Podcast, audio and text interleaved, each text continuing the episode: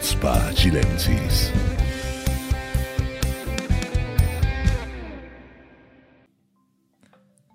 Bienvenidos a un nuevo capítulo de Chutzpah Chilensis. Estamos de vuelta.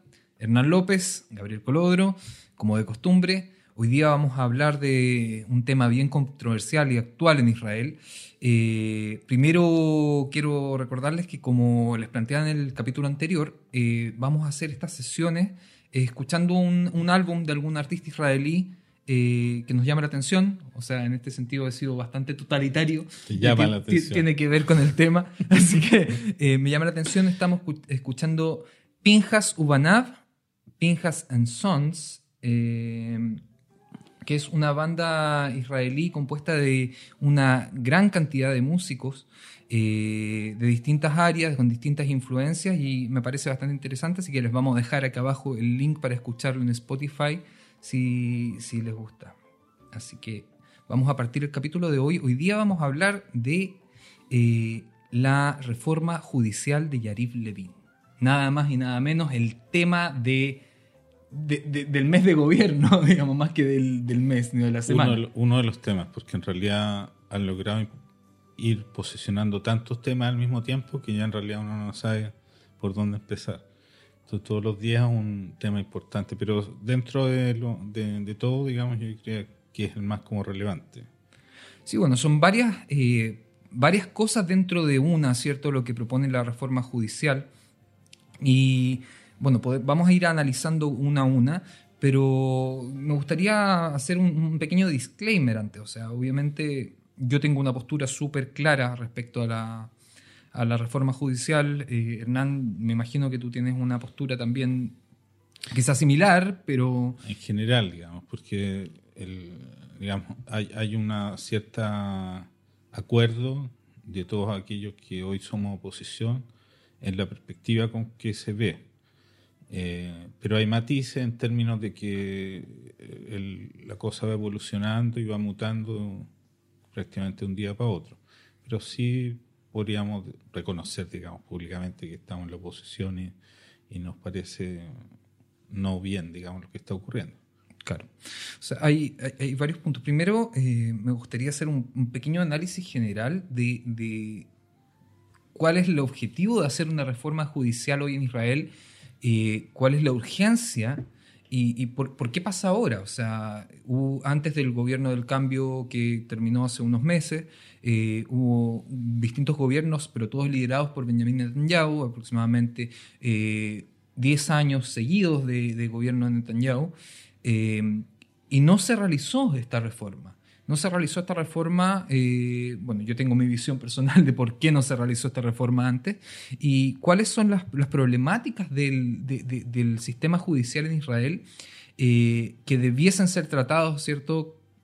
Y que marcan una necesidad de, reformar. O sea, el, sistema judicial en Israel no es perfecto hoy día, tiene bastantes problemas, sobre todo en la inmediatez del, trato de los juicios, eh, en la cantidad de años muchas veces que toma eh, llegar a una resolución, etcétera, etcétera. Espérate, yo igual, como yo no, soy experto y, del tema conozco menos que Gabriel, yo voy a jugar el, el rol del, del israelí común y corriente, digamos, eh, que quizás esté cerca de, más cerca de lo que el auditorio hoy día, eh, es la posición del auditorio. O sea, lo primero que hay que explicar, yo creo, es que en Israel no hay una constitución hay una serie de leyes eh, esenciales que se escribieron al, durante- al principio en la creación del Estado, eh, que en realidad son muy generales, eh, y eh, cosas que en otros países son claras, como la división de los poderes del Estado. En Chile, por ejemplo, es como algo que te enseñan en los ramos de educación cívica, digamos que los poderes están separados y te explican también de qué manera están separados. En Israel eso no está explicado en las leyes generales. Entonces, eh, lo que ha ocurrido con el correr de los años es que los tribunales han generado jurisprudencia y han ido, han ido construyendo de a poco un cuerpo de leyes que permite que el Estado funcione ordenadamente. Y eso funcionó bien en tanto no hubo conflicto entre los poderes del Estado. Ahora, surgió una, eh, en los años, en la época del, juez eh, Barak, que en realidad él fue juez durante muchos años, entonces como difícil desde cuándo, pero digamos, eh, él como presidente de la Corte Suprema entendió que cuando había un conflicto entre una ley que proponía el, el Parlamento, la Knesset en hebreo, y estas leyes fundamentales, quien debía eh, dar su opinión y decidir eran la Corte Suprema. Entonces se estableció lo que en Israel se conoce como Bagatz, que es como el juicio de la Corte Suprema respecto a un tema específico. Y otra vez lo explico. Lo conversamos un poco el capítulo anterior eh, respecto a la, al caso de Ari Ederi, quien fue, digamos, eh, nominado como ministro en dos, en dos ministerios por eh, Benjamin Netanyahu y justamente Bagatz decidió, utilizando una cláusula especial de la que vamos a hablar más en profundo en unos minutos, eh, la, la, cláusula de razonabilidad, ya me acuerdo cómo se dice, em, digamos, no aceptar esta nominación por su pasado criminal y su, ante, su reciente antecedentes criminales también. Ahora, el, estas como conflictos de constitucionalidad, por llamarlo de una manera, no han sido tan eh, comunes como podría pensarse. Si bien es cierto, se, ha apelado al Bagat muchas veces, eh, que la Corte Suprema haya dictado una opinión en contra de la Knesset, en contra lo que decía la Knesset o cancelando una, una ley de la Knesset, ha ocurrido 22 o 23 veces en la historia de Israel, o sea, no algo tan, tan, tan común. Eh, a pesar de que es cierto que está siempre en, la mente del israelí que o del político israelí o de la cultura política israelí que siempre eventualmente uno podría llegar a Bagatz, a este... A este Acá está, la Corte ha vetado solamente 22 leyes desde 1990. Así que no es, no es eh, tan terrible como parece.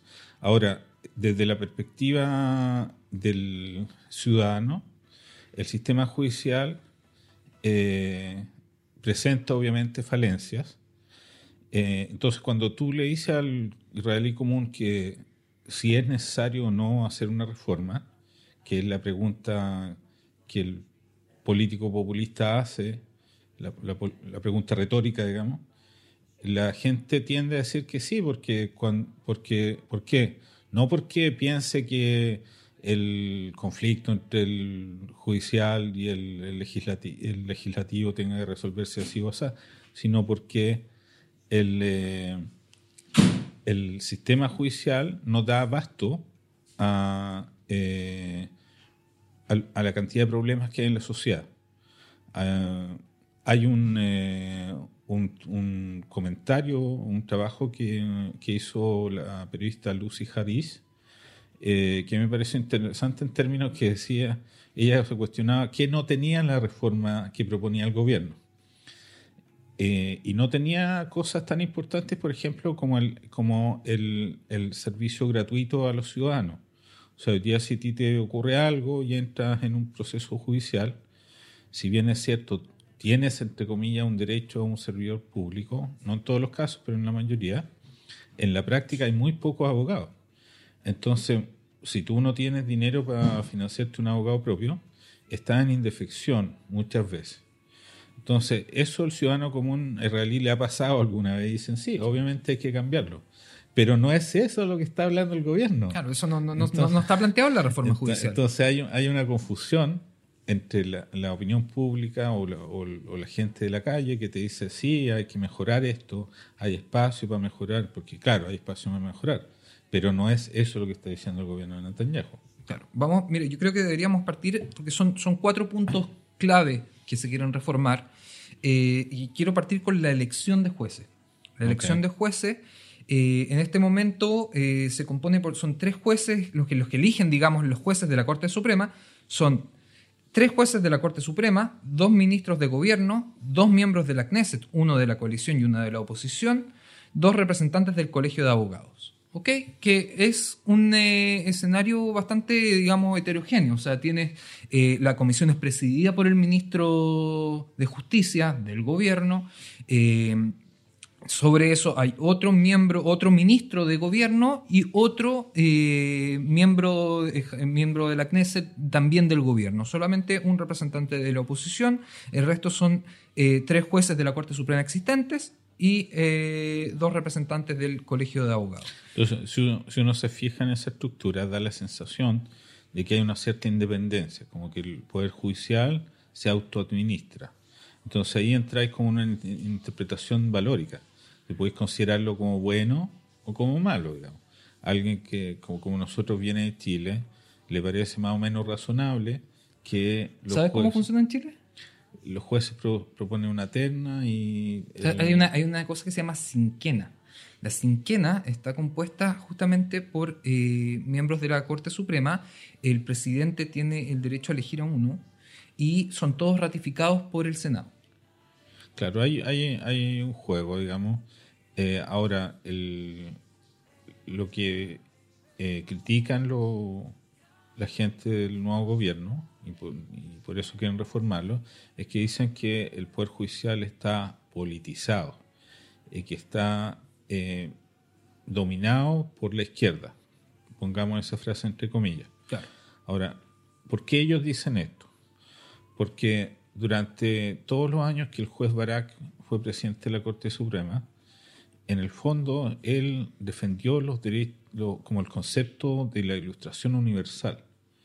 O sea, un ejemplo, el, el hecho de que existiera, por ejemplo, la, primera mujer piloto que pudiera entrar al- en esa función, que tradicionalmente no podían, fue, dicta- fue dictaminado por la Corte Suprema.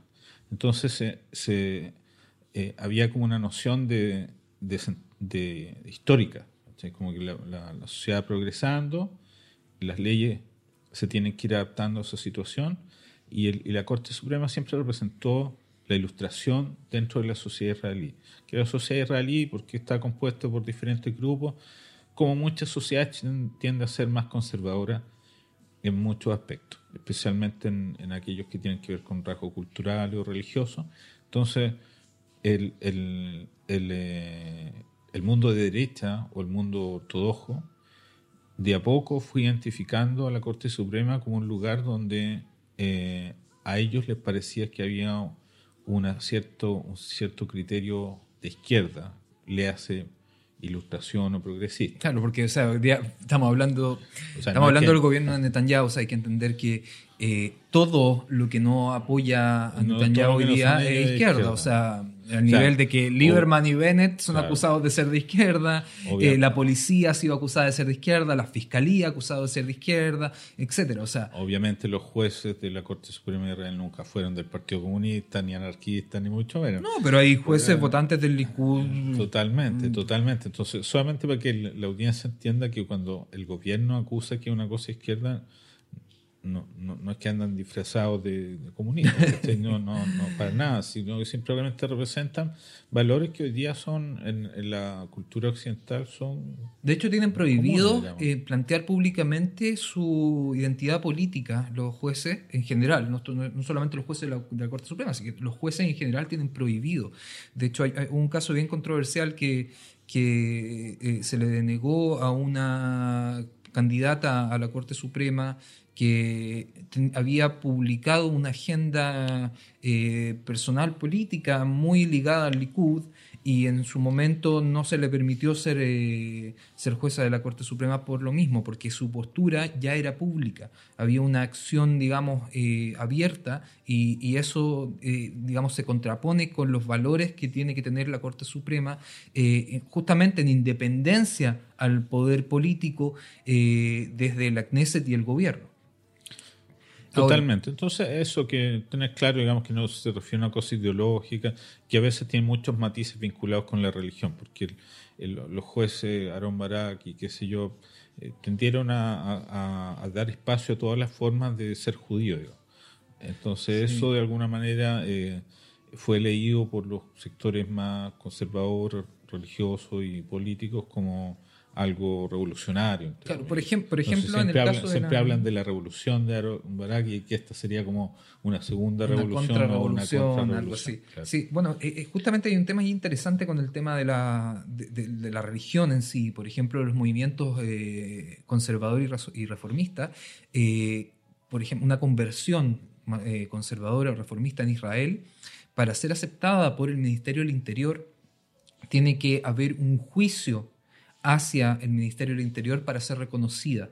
Y en eso interviene la Corte Suprema para aprobarla, porque evidentemente todos sabemos eh, cuál ha sido la línea del Ministerio del Interior durante los gobiernos de Netanyahu, ha sido el mismo Ariaderi del partido Shas, un partido ultraortodoxo, que no apoya, no, es muy efusivo en apoyar eh, en los movimientos liberales. Judíos. Digamos, entender que acá hay, hay, hay como complejidad, digamos, que hay que ser como cuidadoso con la semántica, porque es muy fácil perderse. Sí. entonces, quedamos los jueces. Quedamos los jueces. La nominación de jueces, como decíamos, era tres jueces de la Corte Suprema, dos ministros de gobierno, incluyendo el ministro de Justicia, dos miembros de la Knesset, uno de la, del gobierno, uno de oposición, dos representantes del Colegio de Abogados. ¿Ok?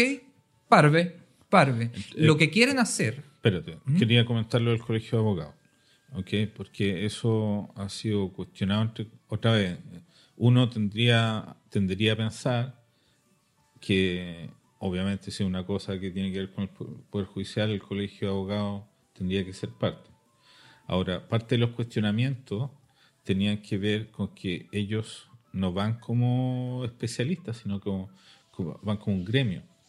Entonces, ¿por qué los abogados y no los médicos, los ingenieros, los trabajadores? ¿Por qué ¿Me entendés? Si hay, si hay, una, si hay una cosa tan importante. Entonces hay, hay un, hay un, hay un eh, los colegios profesionales en Israel no son tan importantes como en otros lados. Y, los, y, el colegio de, abogados en, Israel eh, tiende a estar ligado con ciertas oficinas de abogados. Entonces hay como una sospecha siempre de que hay un, es como una politización indirecta a través de porque las oficinas de abogados, eh, en el fondo pisarían eh, fuerte en dentro del colegio de abogados y habría como una ideología implícita en esto. No sería tan parve como nosotros tenemos, tendemos a pensar. Es como parte del cuestionamiento que ellos hacen específicamente a los miembros del colegio de abogados. Mm. Mira, la verdad es que pero incluso si eso lo tomamos en consideración como así, como un hecho de que hay una, una postura, qué sé yo, súper dura de parte del Colegio de Abogados, o sea, lo que plantea la nueva propuesta de eh, elección de jueces deja absolutamente, mira, vamos, vamos a verlo.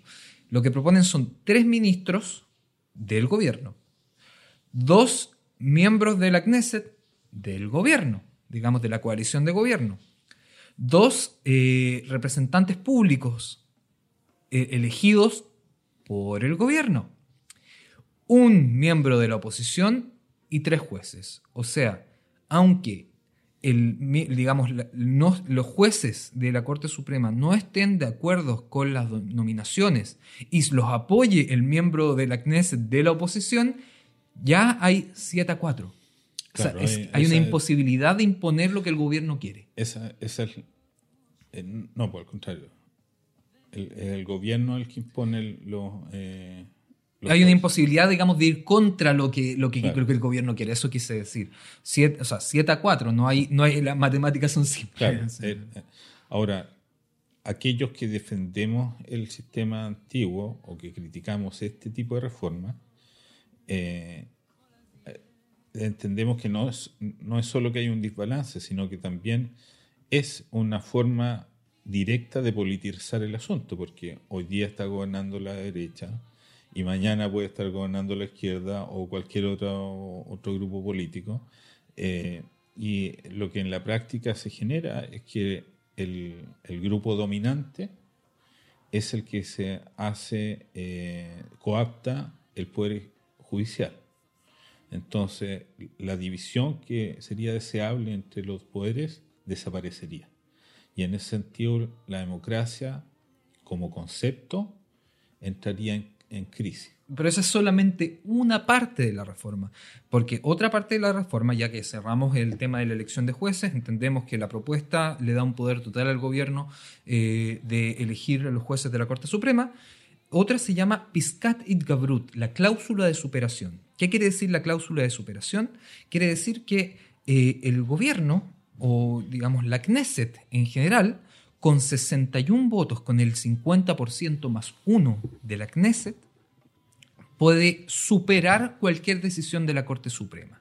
Quiere decir que no importa la elección de jueces, como la hagan, si se aprueba esto, el gobierno va a poder, digamos, con sus 64 escaños que tiene hoy, decidir mañana cualquier cosa, cualquier cosa. Por ejemplo, mira, voy a, voy a hacer un, comentario partidista. Yair Lapid eh, dice, da un ejemplo con, eh, con los pelirrojos. Dice, si el gobierno mañana quiere eh, expulsar a todos los, pelirrojos de Israel con 61 votos, podría hacerlo legal, porque la Corte Suprema no podría intervenir. Eso significa una piscatit gabrut, una, una cláusula de superación. Claro, ahí, como, es, como un rema, es como un remache del, sistema este, de este concepto de que el, el poder, el grupo dominante controle todos los aspectos posibles. O sea, incluso si los si los eh, jueces que sean nombrados por ellos mismos no cumplen con lo que el poder instituido quiere que, ocurra, aún así el poder instituido puede cuestionarlos y subordinarlos a ellos. Eh, no es tan raro eh, porque tiene que ver con la experiencia del mismo Bibi, en términos que él, cuando nombró a Mandelblit, que es él, ¿Cuál es el puesto que tenía? Contralor General de la General. Él suponía que por el hecho de que él lo había nombrado, eh, no iba a ahondar o no iba a aprobar investigaciones contra él y al final sí lo hizo. Entonces, eh, me imagino yo que Vivi aprendió de la, de la historia y entendió que tenía que generarse un, otra herramienta más que hiciera imposible que eh, el poder constituido o, la mayoría dominante eh, perdiera el control de la, de la realidad política. No, y sobre eso, o sea, también están los derechos de las minorías. O sea, cualquier derecho de minoría podría ser anulado o podría ser pasado a llevar con este tipo de imposición. Digamos, no le daría, le quitaría la facultad a la Corte Suprema de poder velar justamente porque se respete la, ley existente, digamos, de protección de derechos de las, de las minorías eh, y poder aprobar cualquier cosa, literalmente cualquier cosa. Eh, ahora, eh, como decíamos al principio del capítulo, la, Corte Suprema ha, vetado solamente 22 leyes del gobierno desde 1990. O sea, han pasado 33 años. en 33 años, 22 leyes es bastante poco. y los vetos han sido, digamos, sobre cosas súper sociales, por decirlo de cierta forma, históricamente. Eh, por ejemplo, sobre... Y, no han tenido un marco ideológico evidente. O sea, hay, hay, hay veces que se ha cuestionado a gobiernos de derecha, hay veces que se ha cuestionado a gobiernos de izquierda. No es, no es que hace que el, la Corte Suprema haya, actuado en una, en una línea ideológica permanente, sino que ha ido caso a caso definiendo su posición independientes de la ideología de los gobiernos eh, eh, de turno, digamos. Claro. Eh, bueno, ejemplos hay bastantes. O sea, la otra vez leía, había un caso de una, de una familia ultraortodoxa que quería enterrar a su familiar, un familiar que murió, sin autopsia. Por la transición, digamos, al cuerpo, digamos, dentro del, de, la visión más conservadora del judaísmo, eh, no, estaría permitido, etcétera, etcétera. Y la Corte Suprema falló a favor de la familia, permitiéndolos enterrarlos sin hacer autopsia. Eh, que no, no, tiene un sesgo de izquierda o derecha, ¿cierto? Una cosa, eh, qué sé yo. Claro, pero uno podría leer lo que es como, como defender los valores más tradicionales de Israel, en el sentido como de, que desmitificar la idea de que la Corte Suprema siempre apoya el laicismo o, las visiones más progresistas del judaísmo. O sea, en ese caso, un ejemplo correcto que tú das, eh, ellos apoyaron una visión más tradicional del judaísmo. Así que no, no, hay ahí eh, un elemento importante, como tú decías, que el, la defensa de las minorías, que algo que los constitucionalistas, la gente de, los profesores universitarios y la gente de las leyes en general han insistido muchísimo, eh, que el concepto este de que es la, la mayoría la que define qué se hace en Israel, eh, no llena la idea de democracia, que la idea de democracia es más bien un sistema que garantiza que las minorías no sean avasalladas por el poder dominante. Eh, y este, toda esta reforma, eh, esta revolución que plantean el nuevo gobierno, en el fondo conculcaría los derechos de aquellos que somos minorías en, cualquier minoría, digamos. Claro, minoría religiosa, minorías sexuales, minoría de, toda índole. O sea. Ahora, obviamente, en este contexto, en el, en el realm eh, de verdad, digamos, todos entendemos que las minorías, las minorías eh, tienen nombre y apellido, digamos. O sea, los primeros afectados serían eh, los árabes, los las minorías sexuales, los movimientos liberales, los movimientos liberales, los reformistas que han sido eh, explícitamente amenazados, digamos. Comparados incluso con movimientos antisemitas. O sea, bueno, pero podríamos entrar en eso, pero yo quiero que avancemos en el de, Entonces, pasamos, terminamos la... la Piscatit Gabrut, la, ley de la cláusula de superación, que le permitiría con 61 eh, votos aprobar cualquier cosa al gobierno. Eh, está el principio de razonabilidad, lo que hablábamos la semana pasada, que le, que le permitió a la Corte Suprema... Eh, como se dice, cancelar la nominación de Ari Ederi por su pasado criminal, su reciente pasado criminal, como ministro en dos ministerios. Eh, y esto se quiere eh, impedir que los jueces utilicen el principio para revocar eh, decisiones del gobierno, o sea, quitarles absolutamente toda facultad. Eliminarla, digamos, de, lleno. No, no hay cláusula de, razonabilidad, los jueces no, tienen no tendrían la capacidad de interceder frente a ninguna decisión del gobierno bajo esta cláusula, que ya vimos, bajo, por lo menos bajo mi concepto es bastante necesario hay muchas acciones de específicamente el gobierno actual que transgreden, digamos, los valores eh, occidentales y democráticos eh, y por lo menos, eh, digamos, contra la corrupción específicamente, que, hacen necesario este tipo de, de, es, como, un atentado contra el sentido común, literalmente. o sea, lo que pasaba con, con Derek lo inhabilitas por tener una actitud criminal y después lo, eh, lo tratan de poner en otra cosa.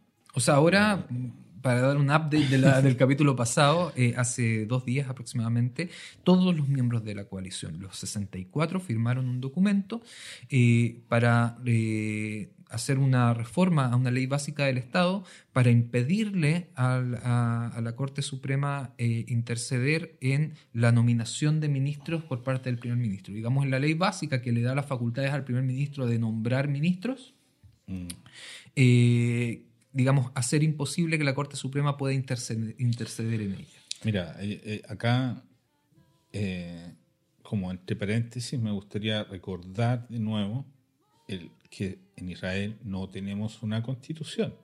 Entonces, si el, este eh, poder constituyente eh, o poder, eh, esta facultad legislativa, el judicial, entre comillas, desaparece, es súper complicado. O sea, en, en cosas que son en otros países elementales, por ejemplo, que todos los ciudadanos somos iguales. Podría no ser así. En Israel no está escrito. Entonces, si, si, si desaparece esta opción, efectivamente podríamos dejar de ser iguales eh, a nivel teórico y pasar a ser desiguales, que es lo que, lo que están... Eh, o sea, hay, un, hay un, un, un, realmente una cosa muy, muy peligrosa, o sea, muy, muy peligrosa poner todo ese poder en el, en el gobierno, en el grupo dominante, particularmente si tiene un grupo dominante que no, no parece ser demasiado criterioso, digamos, eh, como es la situación actual. Entonces hay justificadas razones para entender que todos estemos tan nerviosos. sí, bueno, después me gustaría hablar un poquito de cuáles han sido las implicancias sociales de todo este, de todo este tema.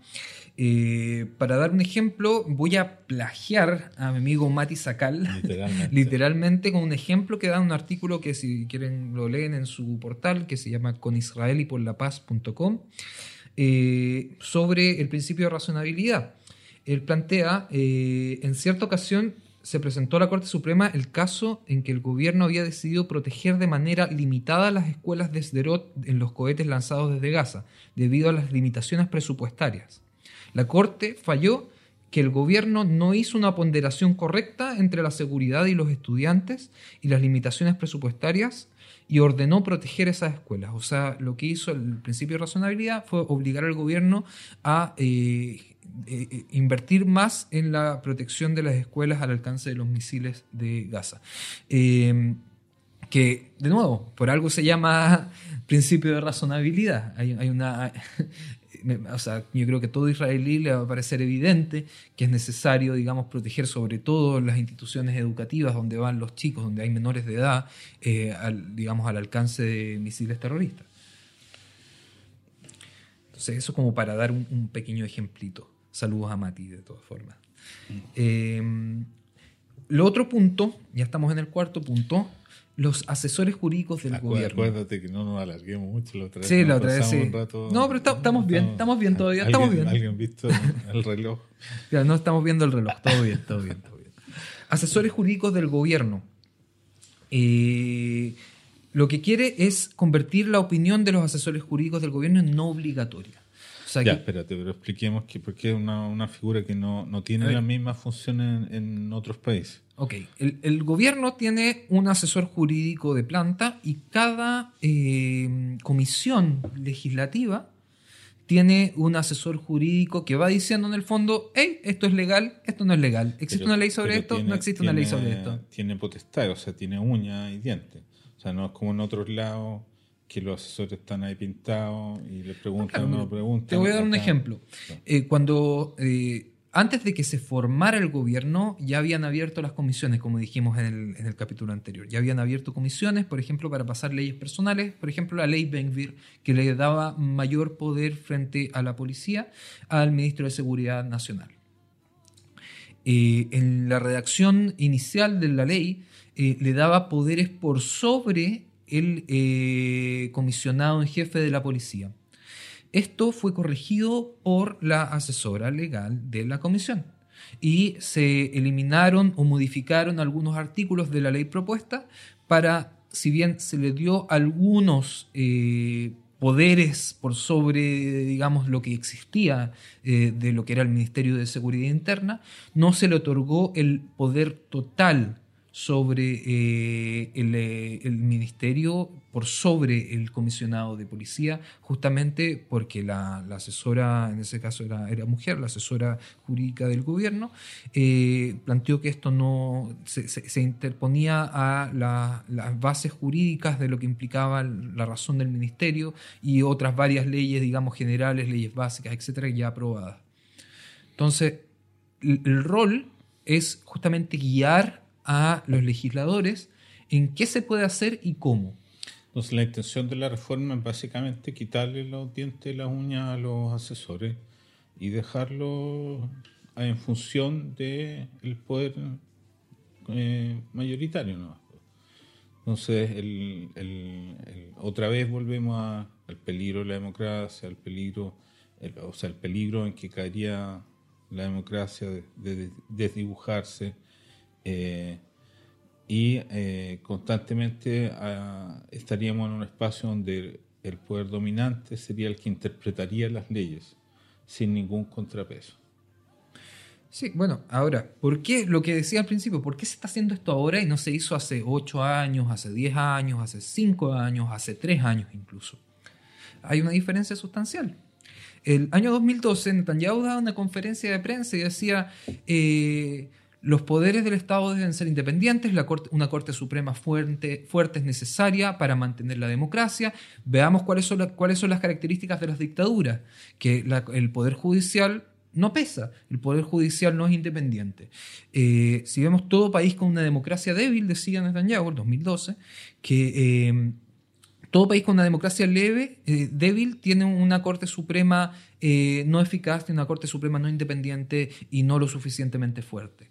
Eh, ahora justamente, y, de hecho decía, si llega cualquier proyecto de ley a mi mesa, no tengan ninguna duda que va a ser rechazado, va a ser archivado, porque yo, mientras yo hasta aquí voy a proteger la independencia de la Corte Suprema y el carácter democrático de Israel. Lo que pasó entre medio fueron tres juicios criminales contra Netanyahu. Mira, eso es verdad. Ahora, también es cierto que la gente puede cambiar de opinión.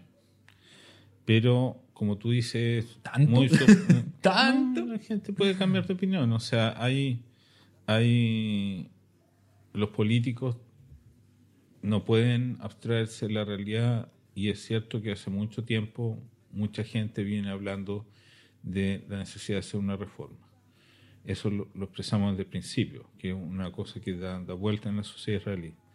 Pero esta reforma no nos lleva a obtener un mejor sistema judicial.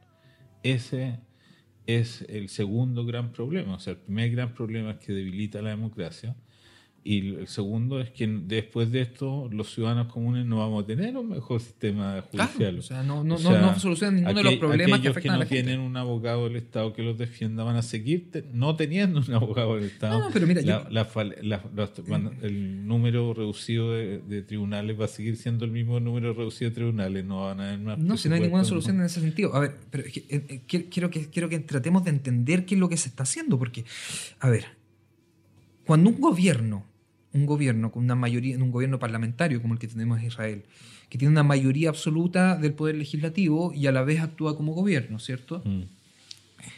También tendría el control absoluto de la nominación de jueces, de que cualquier decisión de la Corte Suprema pueda ser anulada, pueda ser sobrepasada, que no que la asesoría legal, digamos, para el gobierno proporcionada por el poder judicial eh, no tenga ninguna validez, le da un poder absolutamente totalitario al gobierno. O sea, podrían decidir mañana, no, no, lo tomen por favor como que esto es una, una profecía ni que creo que va a pasar, pero fácilmente con esta reforma ellos podrían decidir mañana que el gobierno eh, va a cancelar las elecciones y Netanyahu va a ser el primer ministro para siempre y legalizarlo. No, lo, no estoy diciendo que va a pasar, pero les da la posibilidad de hacerlo yo, no, creo que vaya tanto en ese sentido, pero... sí creo que hay, por la constitución del gobierno actual eh, y por en general la evolución del voto, lo que hablamos en el capítulo anterior, las visiones o las interpretaciones religiosas de los problemas sociales van a encontrar un espacio desproporcionado.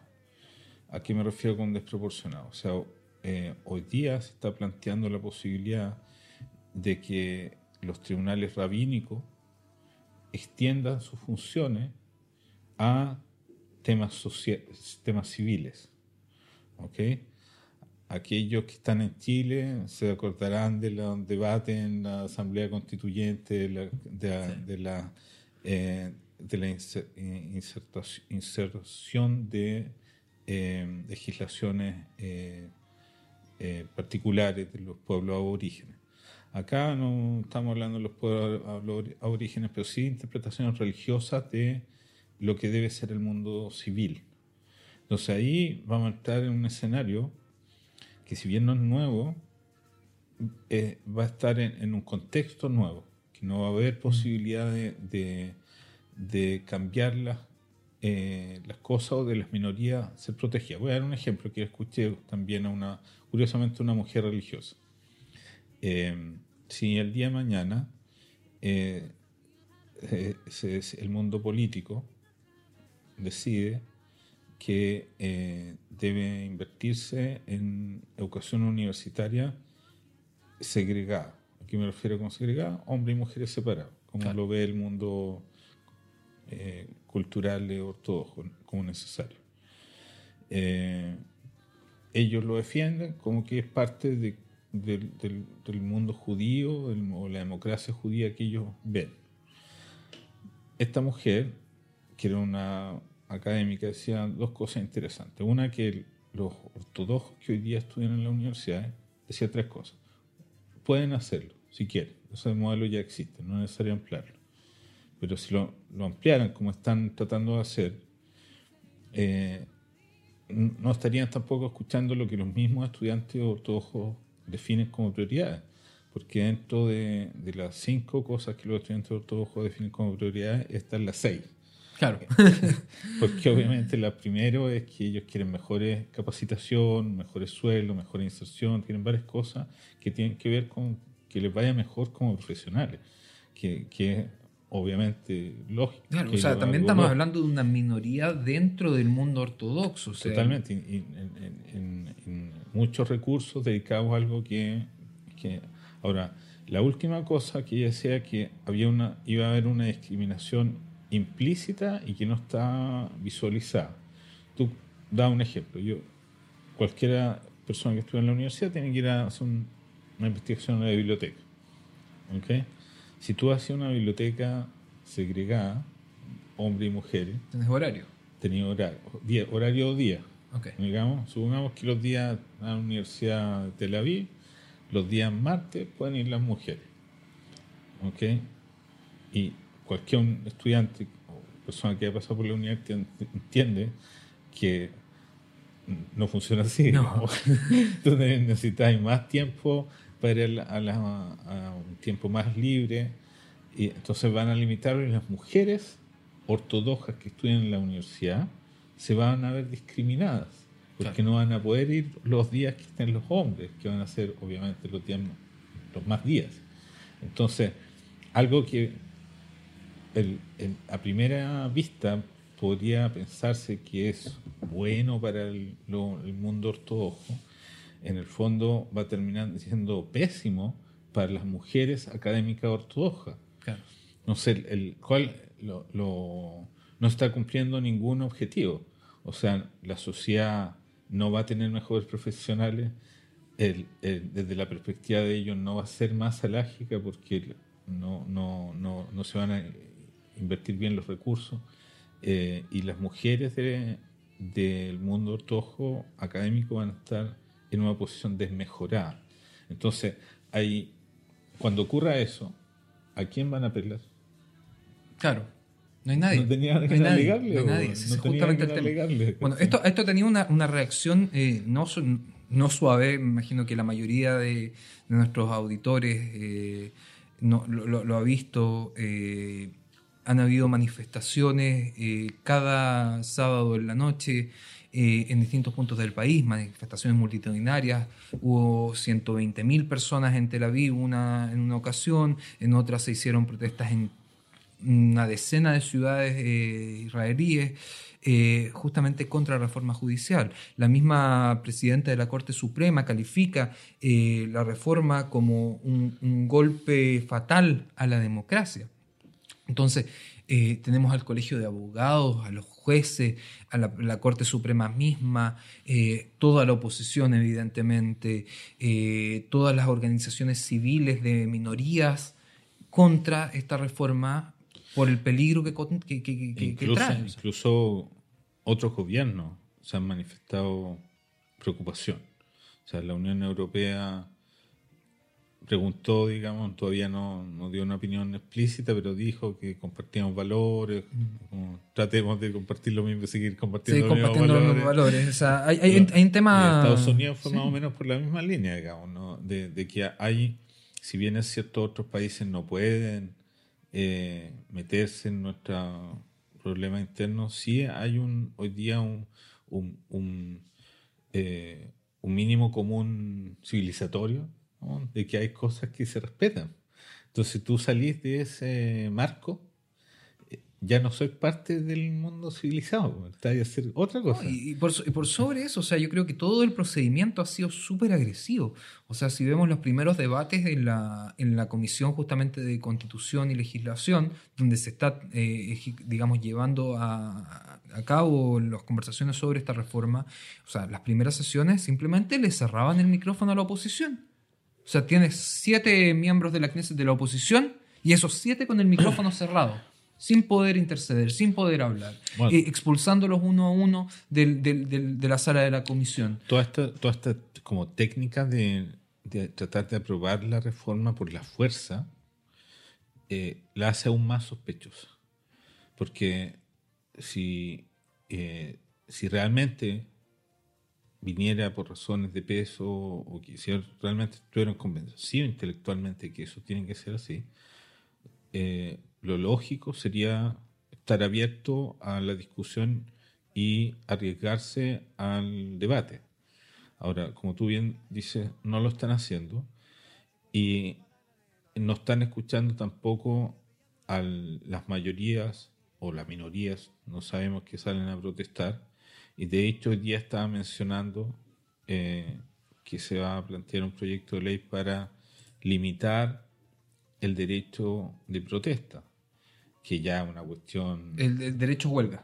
Derecho, el derecho, derecho a protesta todavía no, todavía pero, no, hecho, pero aquí es, es, eso yo creo no, que es súper interesante porque hay, no, es solamente no es solamente la reforma judicial, eso, eso, eso, es lo pero todo, aquí hay eh, prácticamente de libros, o sea, si vemos por ejemplo casos, no sé, voy a hacer, me van a decir que, te estoy, que estoy exagerando quizás, pero me gustaría, que, me gustaría que pudiesen decir que estoy exagerando.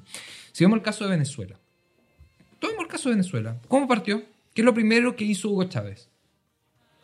Reforma judicial. Pero allá hay una constitución. ¿Qué es lo segundo? Eh, no sé. Medios de comunicación.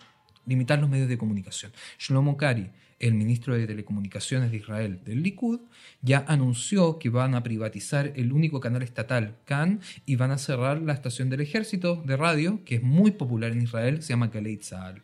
Eh, o sea, están absolutamente limitando la libertad de prensa en ese sentido, eh, justamente por las investigaciones que ha hecho Khan a lo largo de, esto, de estos gobiernos de, de, de Netanyahu específicamente, eh, grabaciones expuestas. También, ese es un tema, también quieren prohibir eh, la exposición de grabaciones a Javier Knesset, impedir que en cualquier investigación se le puedan quitar los teléfonos y los computadores a Javier Knesset investigado. También es otro proyecto de ley que está avanzando Boaz Bismuth en ese caso muchas cosas al mismo tiempo que dan una sensación muy amarga.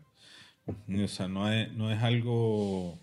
Eh, y recordemos, el primer ministro tiene, está en tres juicios paralelos por abuso de confianza, por fraude. Pueden escuchar nuestro capítulo número 19, si nos vamos dos años atrás. Hicimos un capítulo sobre los juicios de Netanyahu con el abogado Leona Miraz que es vicepresidente de la OLEI, eh, donde se explica específicamente los juicios de Netanyahu. No, vamos a ahora, toma mucho tiempo explicarlo, pero los juicios siguen su curso y van a seguir su curso hasta que se apruebe esta reforma judicial, porque no han sido pocos los representantes políticos y los miembros de la Knesset de partidos de esta coalición que han dicho que en el momento que puedan van a eliminar los juicios de Netanyahu, van a impedir que un primer ministro pueda ser llevado a juicio mientras esté en el poder y abiertamente, no, esto no lo estoy inventando ni una conclusión mía. Es, por ejemplo, Bezalel Smotrich lo ha dicho así.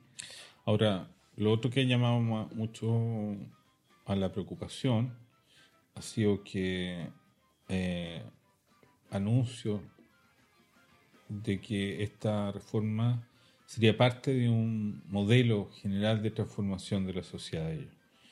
Sería esta como una primera etapa de transformación. Entonces, la duda de todo es cuáles son las otras etapas, porque si ya... Pero por eso, o sea, si es, es, de manual, o sea, tienes primero la, la, Corte Suprema, eliminas el Poder Judicial y cualquier tipo de facultad que tenga independientemente del gobierno. Segundo, las comunicaciones. ¿Cuál es el tercer paso? No sé.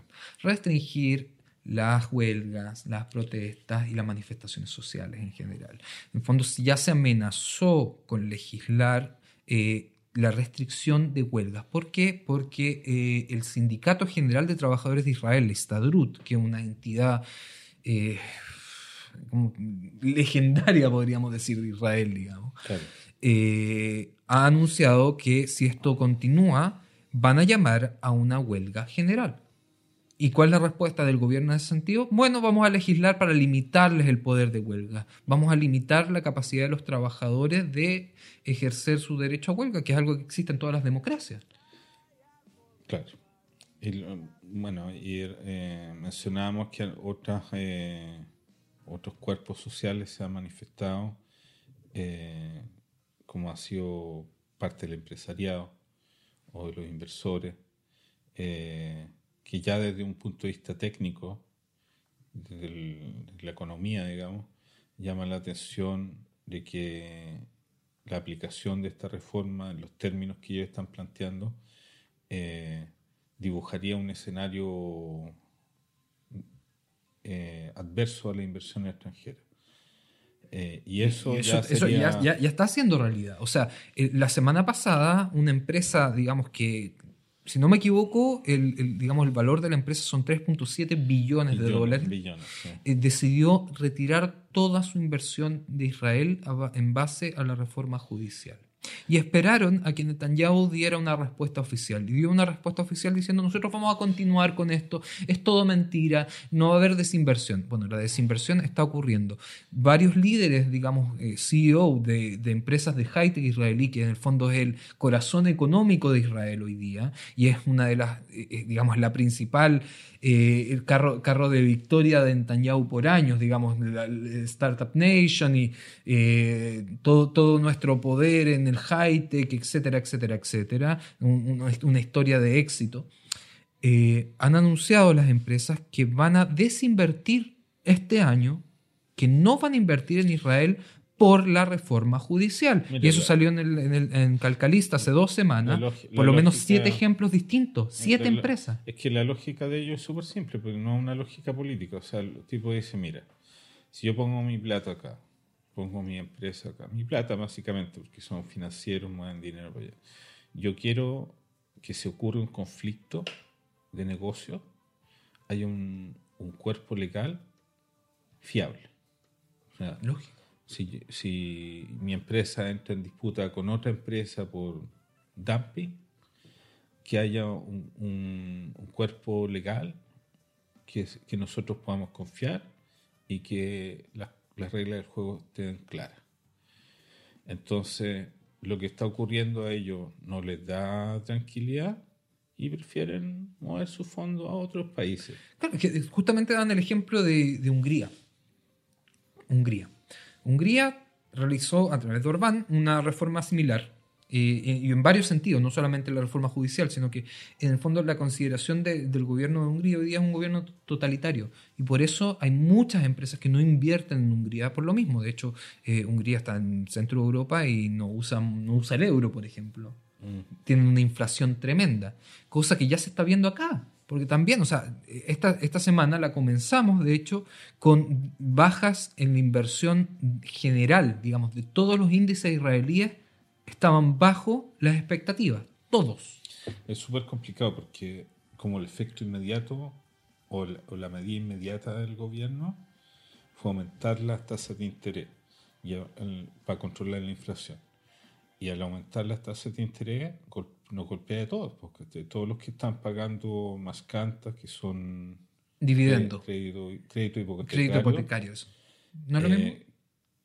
No. Bueno, El- el- no soy economista, quedó claro. No, pero el, eh, los que están pagando eh, eh, sufrieron un golpe inmediato. O sea, tuvieron que empezar a pagar bastante más dinero que antes. Sí.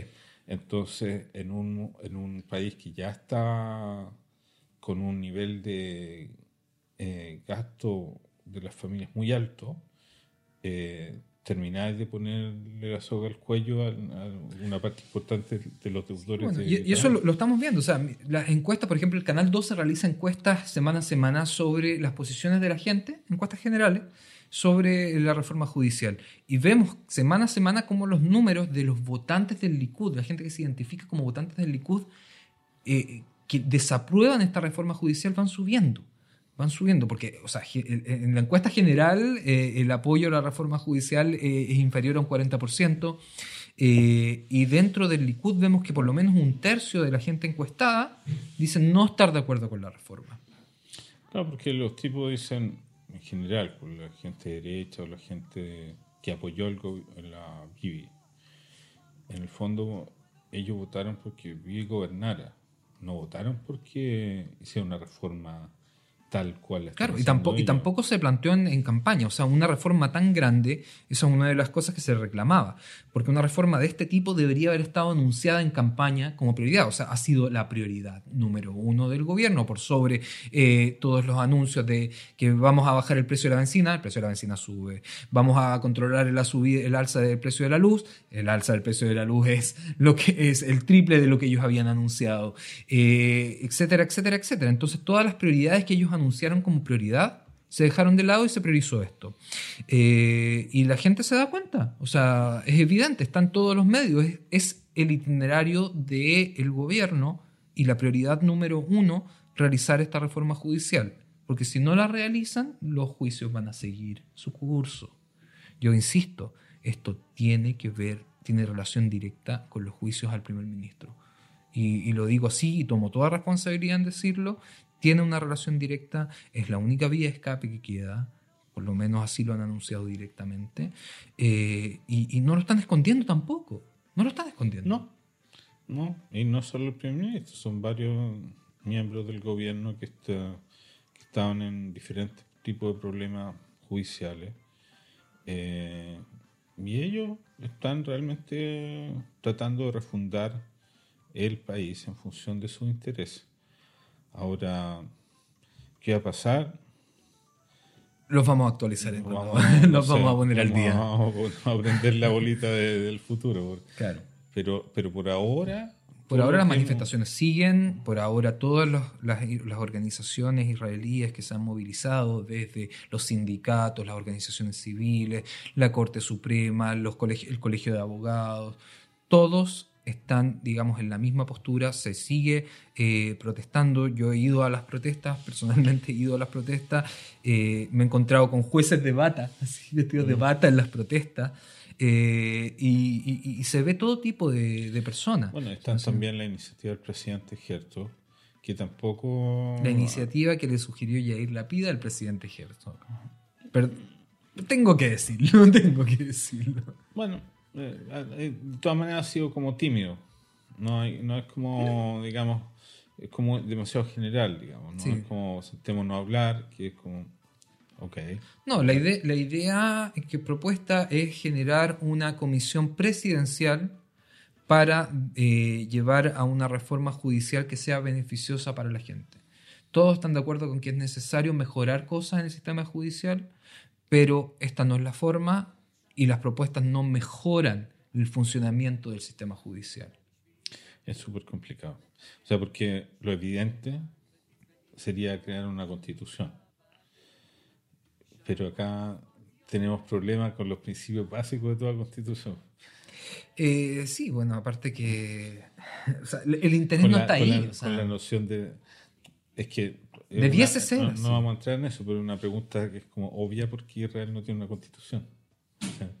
O sea, más allá de la tradición británica y lo que tú quieras, hay, hay, tenemos problemas técnicos, porque si tú declararas la igualdad, lo que hablamos al principio, la igualdad total, o sea, eso corre para todo. Bueno, yo creo que dejamos a la gente más deprimida de lo que estaba en este capítulo, así que, pero era necesario hacerla, era necesario hablar del tema. Eh, les voy a recordar que estamos escuchando una banda israelí que se llama Pinjas Ubanav, Pinjas and Sons, lo pueden encontrar en Spotify, vamos a dejar el link acá abajo.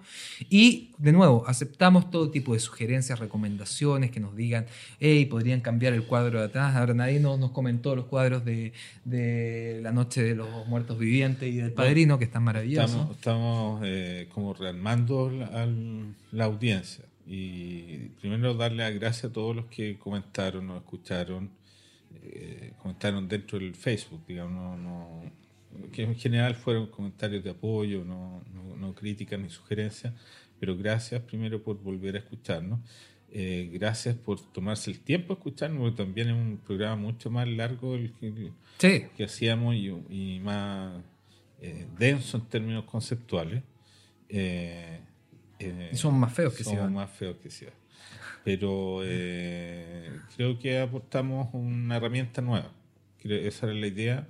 Y gracias por, eh, por darse el tiempo. Y espero que les sea útil. Bueno amigos, nos vemos la próxima semana. Chao, chao. Chao, chao.